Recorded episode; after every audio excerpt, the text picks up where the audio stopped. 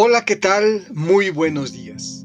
Me alegra saludarte al finalizar esta semana, pidiendo al Señor que nos bendiga, nos acompañe y siempre esté en nuestro corazón.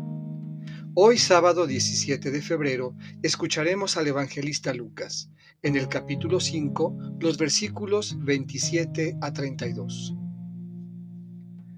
Del Evangelio según San Lucas. En aquel tiempo, vio Jesús a un publicano llamado Leví, Mateo, sentado en su despacho de recaudador de impuestos, y le dijo, Sígueme. Él, dejándolo todo, se levantó y lo siguió.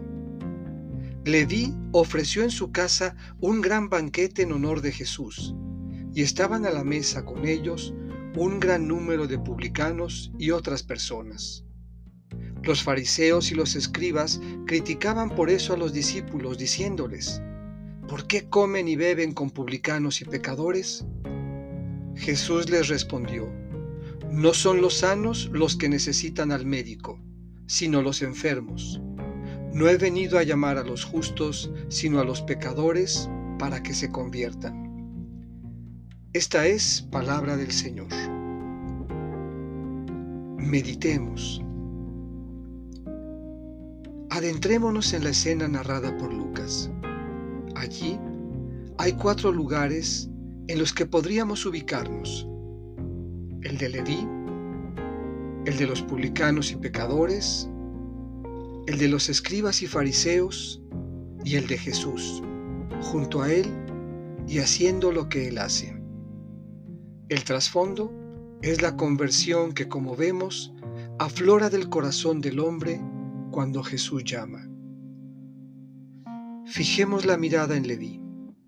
Se levanta, deja todo y se pone en movimiento. Además, convierte su casa en un espacio de acogida y fiesta donde todos aquellos, no importando ni su condición ni la situación en la que viven, comparten la misma mesa y la alegría de haber dado respuesta al llamado del Señor. A nosotros el Señor también nos llamó y hemos respondido. Preguntémonos si como Mateo nos hemos puesto en movimiento, siguiendo siempre a Jesús y contagiando la alegría de haber sido salvados.